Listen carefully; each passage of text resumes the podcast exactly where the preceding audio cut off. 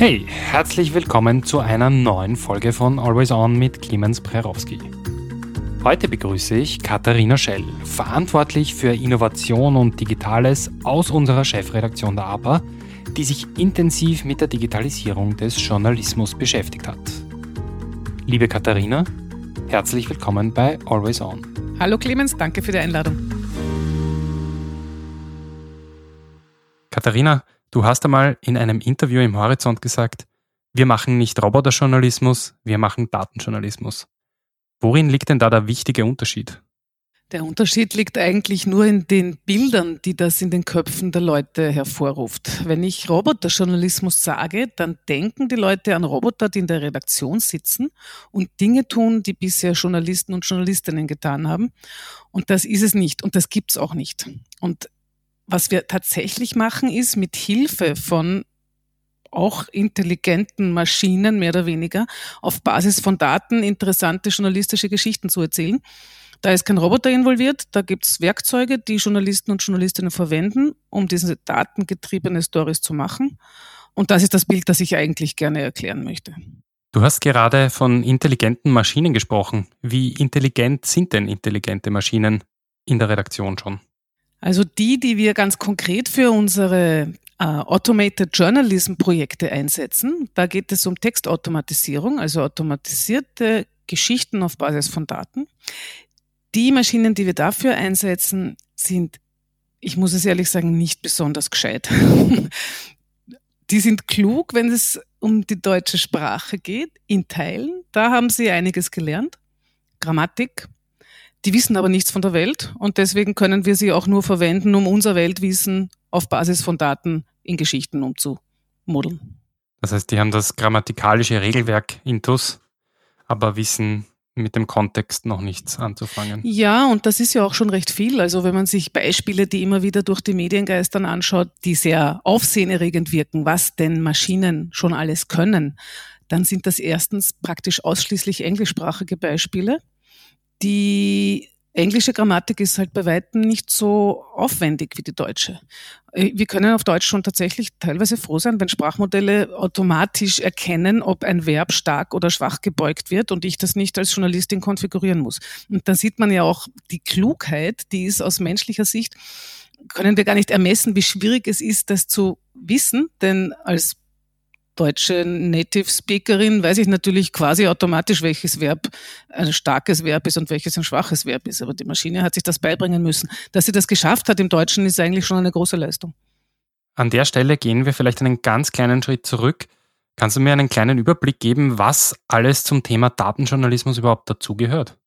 Naja, generell auf der Welt oder in der Welt des Journalismus würde ich mir das nicht anmaßen. Äh, wir in der APA haben allerdings schon seit längerem ein sehr breites datenjournalistisches, journalistisches Portfolio, würde ich jetzt sagen.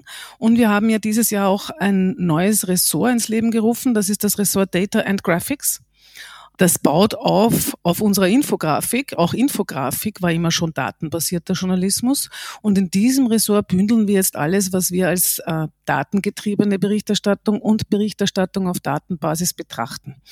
Und da muss man vielleicht auch kurz sagen, dieser Unterschied Roboterjournalismus versus Datenjournalismus in der Bezeichnung, der verwirrt vielleicht auch deswegen manche, weil sie bei Datenjournalismus eigentlich ausschließlich an Visualisierungen denken. Mhm. Das ist das, das ist das, was wir uns vorstellen. Oft sehr komplexe, äh, interaktive, grafische Oberflächen, auf denen ich oft auch herumklicken kann und die mir Sachverhalte informativ und visuell aufbereiten. Und das ist eine große und wichtige und auch schon sehr äh, weit gediehene Spielform des Datenjournalismus und das machen wir natürlich auch. Die, die wir relativ neu entdeckt haben für uns, ist datengetriebene Berichterstattung in Textform, also Geschichten, Meldungen, Stories, die auf strukturierten Datensätzen basieren und die dann ähnlich wie eine Visualisierung automatisiert generiert werden können allerdings eben um einiges komplexer noch sind, als wenn ich, ich will jetzt Datenvisualisierungen nicht kleinreden, äh, als wenn ich Graphen, Torten und Balken habe. Und das sind eigentlich auch derzeit die beiden Hauptsäulen unseres äh, datenjournalistischen Spektrums, die grafische Aufbereitung von Daten und die Generierung von Texten und Stories auf Basis von Daten.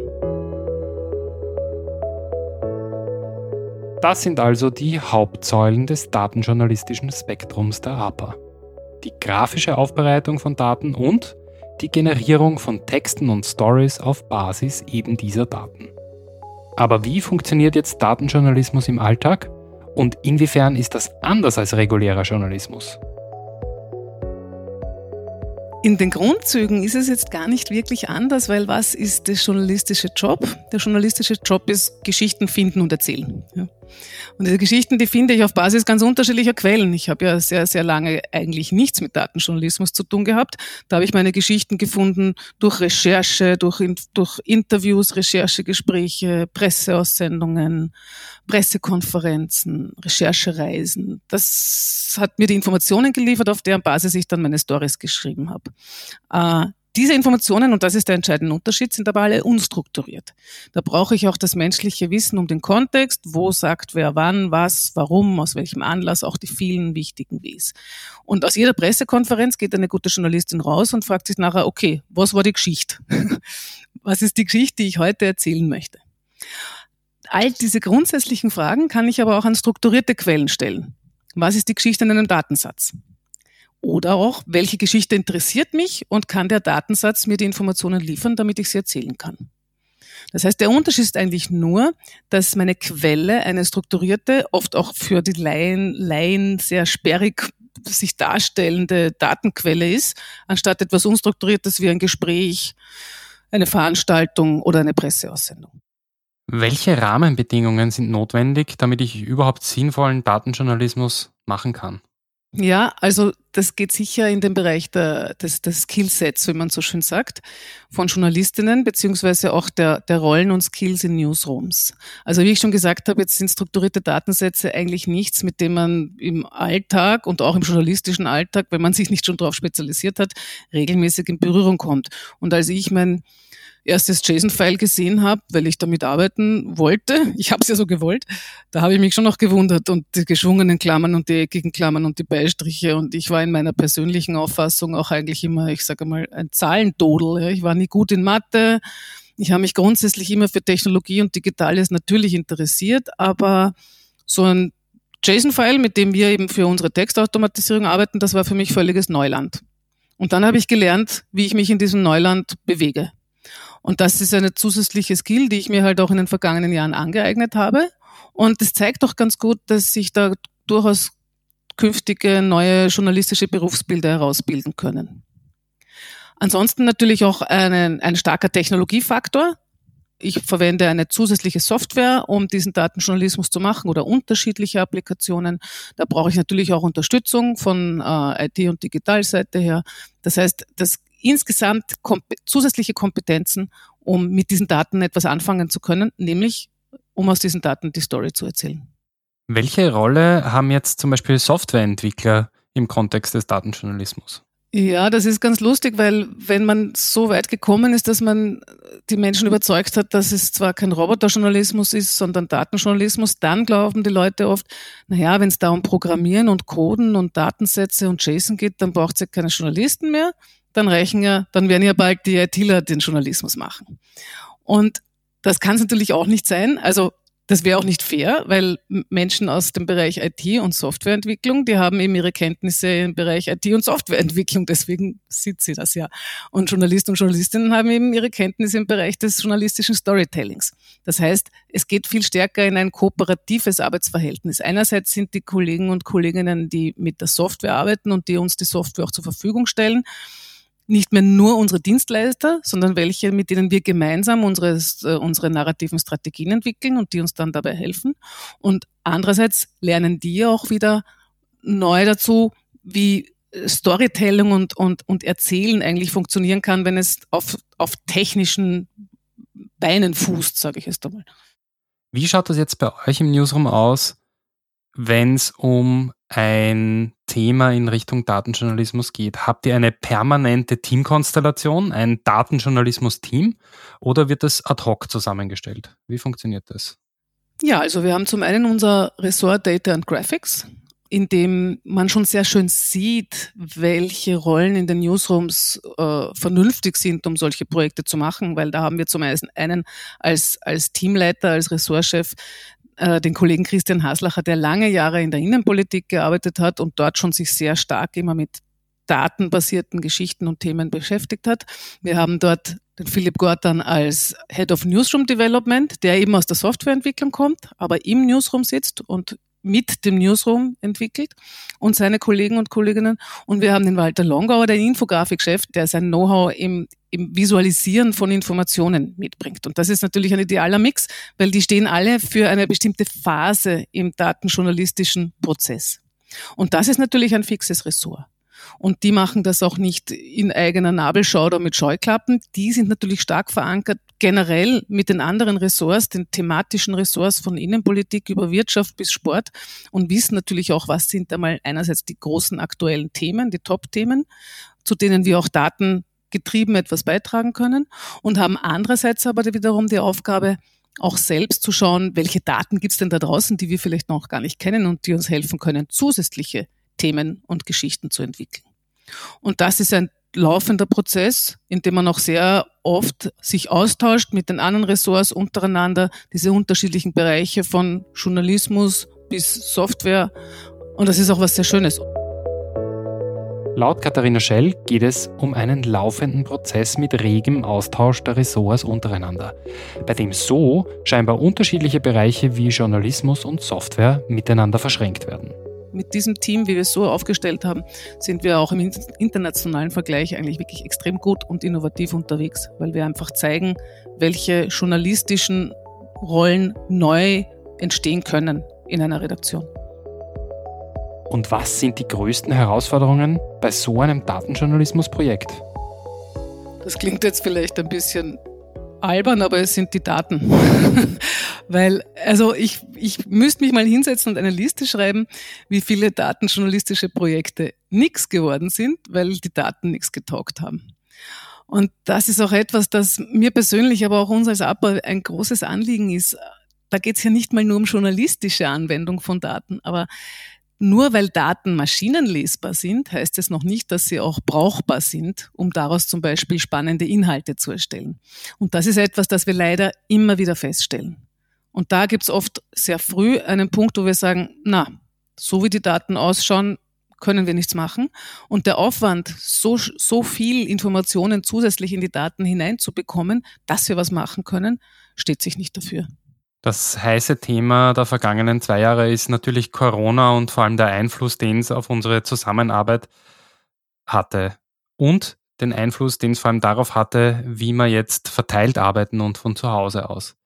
Welchen Einfluss hatte Corona auf den Datenjournalismus? Ja, das ist wirklich ein spannendes Thema. Ich glaube, ich glaube, die Covid-19-Pandemie war für ganz viele Medien und Redaktionen wirklich weltweit so der letzte Eye-Opener, wie wichtig es ist, sich Datenkompetenz und Datenbewusstsein in der Redaktion aufzubauen.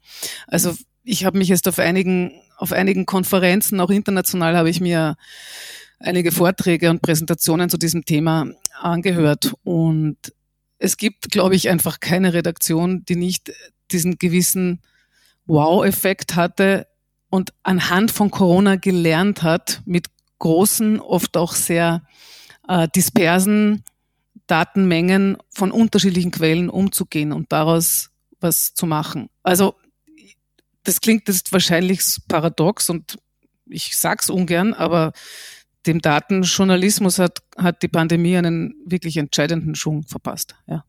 Mit welchen Limitationen habt ihr heute zu kämpfen, die den Datenjournalismus so noch ein bisschen zurückhalten? Datengetriebener Journalismus braucht Daten und die muss ich erstmal finden. Da gibt es natürlich grundsätzlich Initiativen, die zum Beispiel unterschiedliche Datenquellen bündeln. Da kann ich was finden, aber es gibt auch oft Daten, die ich verzweifelt bräuchte und ich weiß nicht, dass zum Beispiel irgendeine Forschungseinrichtung die hätte. Habe ich die Daten gefunden, dann muss ich einmal schauen, wie viele sind es denn? Ja? Sind es zu dem Thema, zu dem ich etwas machen möchte, 17 unterschiedliche Quellen oder ist es in einer Quelle konsolidiert?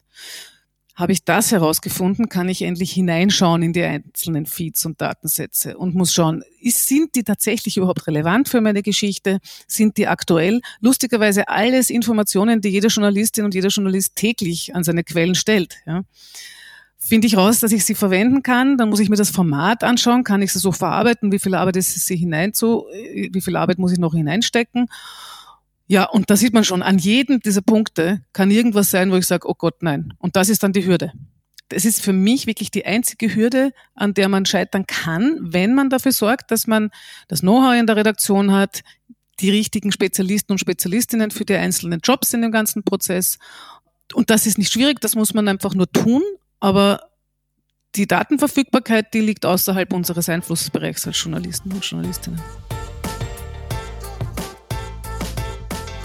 Und welche Zukunft sieht Katharina Schell für den Datenjournalismus? Also ich denke, Datenjournalismus und auch Automatisierungsstrategien im Journalismus auf Basis von Daten, das geht ja auch nicht ohne Daten, werden eine starke Rolle und immer stärkere Rolle im Medienschaffen in Zukunft und in naher Zukunft spielen. Wie gesagt, das haben wir gesehen auch anlässlich oder anhand von Corona. Das hat vielen äh, Journalistinnen und Journalisten die Augen geöffnet, was möglich ist mit Daten und was für tolle Geschichten man da finden kann. Wenn die Daten passen und wenn das Know-how passt, dann liegen sozusagen die Geschichten auf der Datenstraße. Die nächste Herausforderung ist dann auch noch in guten und richtigen, adäquaten Formaten zu denken. Welche Geschichte erzähle ich für welchen Kanal, für welches Format? Ja, bespiele ich einen Newsletter damit, mache ich eine große Visualisierung für einen Screen. Das fordert auch sozusagen auf der Ausspielseite noch neue Kreativität und da wird sich, glaube ich, viel tun. Und ich bin der festen Überzeugung, dass datengetriebener Journalismus auch Medienhäusern entscheidend dabei helfen kann, digitale Businessmodelle zu entwickeln und weiter auszubauen und zu optimieren.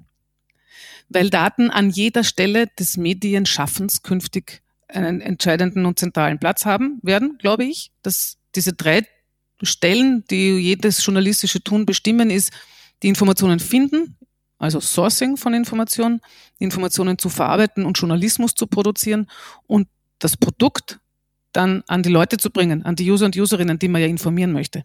An all diesen Stellen werden Daten eine entscheidende Rolle spielen. Tun es schon und sie wird noch entscheidender werden.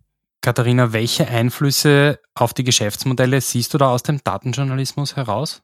Zum einen ermöglicht äh, Automatisierung auf ba Basis von Daten ja eine gewisse Skalierung und ermöglicht es zusätzlichen Content zu erstellen, den man bisher ja, mm, ich sage mal, menschlich gar nicht gemacht hat. Da ist unsere automatische Wahlberichterstattung ein gutes Beispiel. Also wir bieten bei Wahlen äh, bis ins Hyperlokale, bis in Wiener Grätzl hinein kurze Texte, die wirklich sagen, für jede Gemeinde und für jedes Grätzl, wir haben die Wählerinnen und Wähler dort gewählt. Und wenn man das vernünftig und gut einsetzt dann auf einem Portal, dann kann man damit die User wirklich relevant und bis an ihren Wohnort hin, an ihre Heimat, das Grätzl, informieren. Und das ist Content, der wäre ohne Daten und Automatisierung nicht möglich. Wir haben natürlich nicht früher an einem Wahlsonntag Menschen in der Redaktion sitzen gehabt, die 2200 Texte pro Abend schreiben. Also da, da haben wir an einem Wahlabend wirklich Besseres und auch Spannenderes zu tun. Ja, der Maschine ist das wurscht, ob sie 2300 Texte ausspuckt.